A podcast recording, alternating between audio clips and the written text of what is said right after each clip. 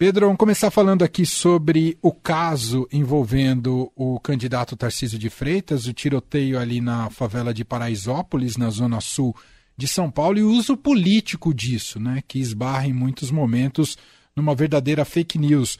Mas, uh, em termos de investigação, o que tem se chegado até aqui, o que o governo tem declarado, que não foi mesmo de fato um atentado, né, Pedro? O próprio Tarcísio disse isso.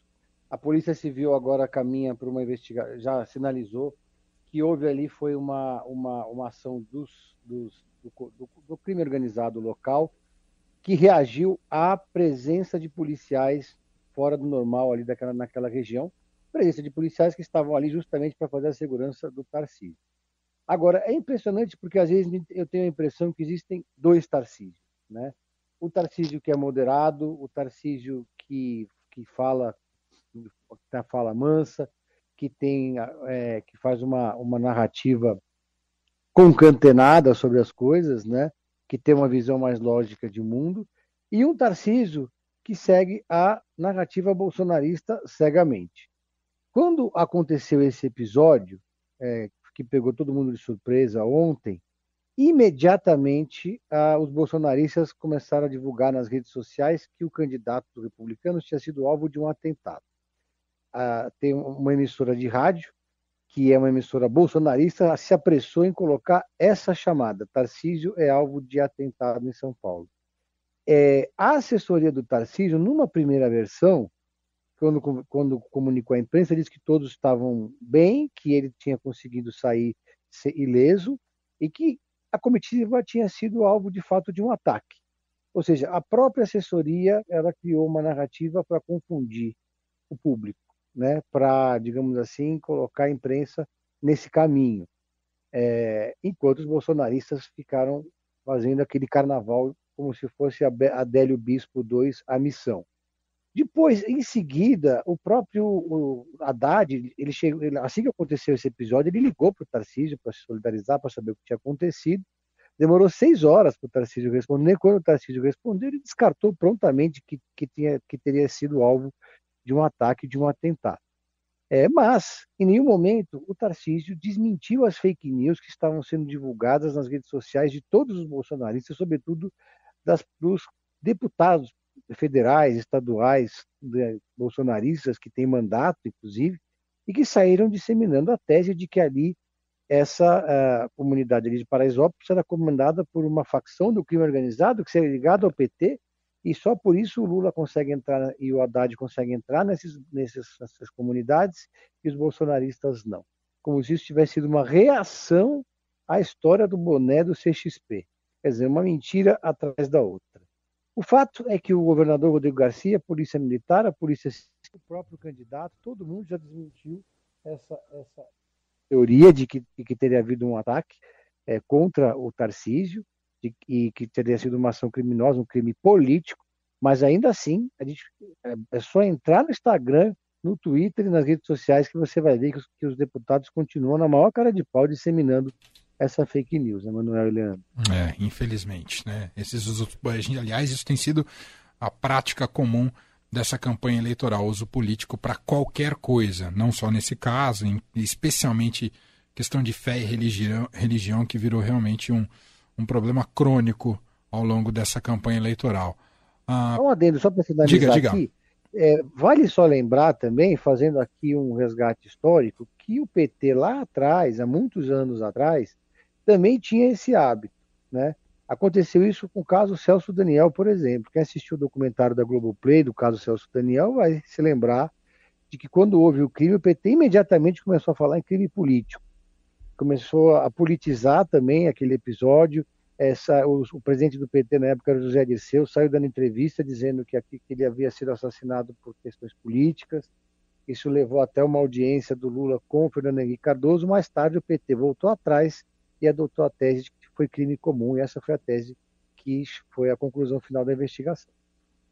Pedro, hoje saiu pesquisa IPESP, a primeira pesquisa que capta a intenção de voto do eleitor depois do debate, do primeiro debate no último domingo, realizado pela TV Bandeirantes. Nessa pesquisa, o ex-presidente Lula aparece com 49% das intenções de voto totais e Bolsonaro 43%. Como a margem de erro é de 3 pontos para mais ou para menos, eles estão no limite, empatados no limite da margem de erro.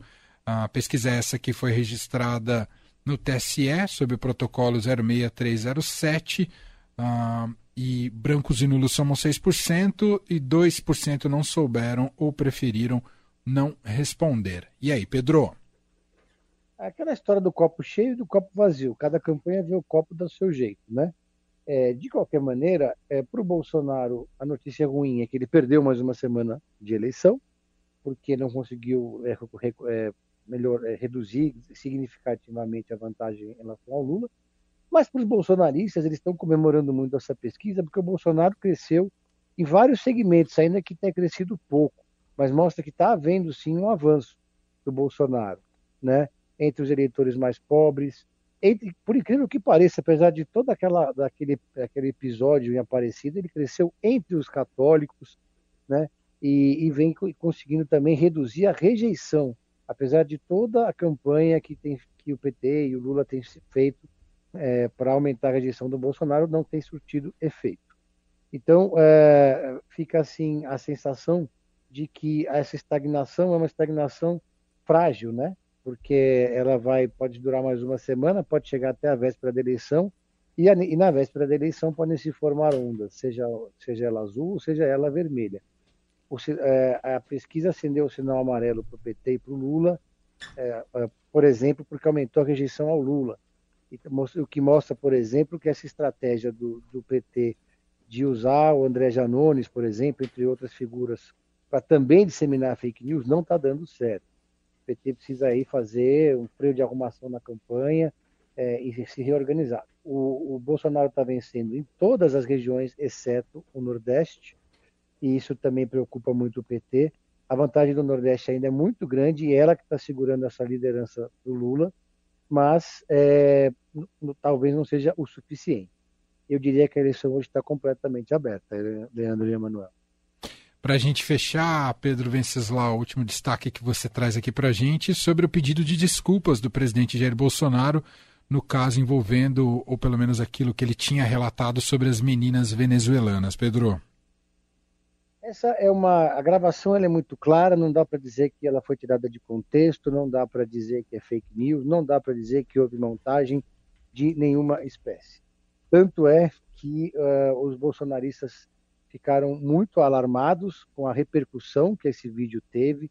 As pesquisas internas, chamados trackings bolsonaristas, detectaram que isso, que, que essa, esse episódio causou um abalo e causou uma péssima impressão entre as eleitoras, principalmente do Bolsonaro, e os eleitores também.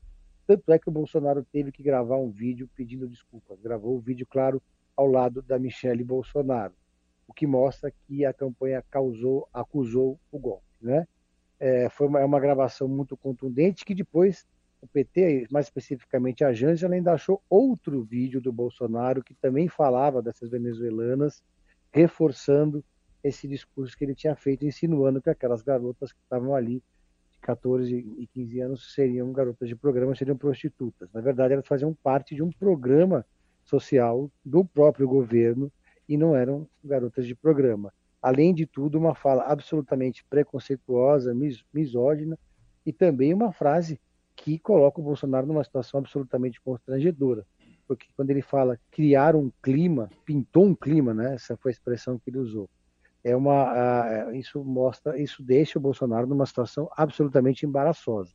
Por que pintou um clima? Como é que você explica esse pintou um clima, né? Não é uma maneira de dizer, não é uma brincadeira ainda que de mau gosto, é uma palavra, é um, uma expressão que força uma reflexão. O que ele quis dizer com isso? Por que ele parou a moto? Por que ele tirou o capacete? Por que ele decidiu entrar na casa? Porque ele viu as meninas, segundo ele, arrumadinhas, bonitinhas, então pintou um clima. Talvez seja um dos piores momentos do Bolsonaro no segundo turno da eleição agora, até agora, Emanuel Leandro. Muito bem, vamos acompanhar para ver os desdobramentos desse caso também. Uh, esse é Pedro Venceslau, repórter de política do Estadão, está com a gente todas as terças e quintas. Tem aquela diquinha final para fechar, Pedro? Eu estou viciado numa série da Netflix que é uma espécie de versão é austríaca de The Crown, chama A Imperatriz. A Imperatriz. É uma série que se passa ali nos bastidores da, da, da coroa austríaca, tem romance, tem um clima meio de novelão, tem cenário político, é uma história baseada em fatos reais, uma baita de uma produção. Estou gostando muito e daquelas séries que causam dependência, Manuel Leandro. Adoro! A Imperatriz. Então tá bom. A Imperatriz. Mais uma para mim ali. Mas só tem Mas, uma, uma, temporada é, aí, ou são várias, Pedro? Olha, confesso que eu não reparei, Manuel. Ah, eu tô então, ainda terminando. Melhor não reparar. terminando a primeira aqui. É, tem 32, é, me a primeira. Mas eu acho que se não tiver, vai ter, porque é uma série que tem potencial para ir longe, porque você entra pela Primeira Guerra Mundial, tem muita coisa pela frente aí. Então pra, tá bom. Pedro, um abraço e até quinta, meu caro. Valeu, um Valeu. abraço.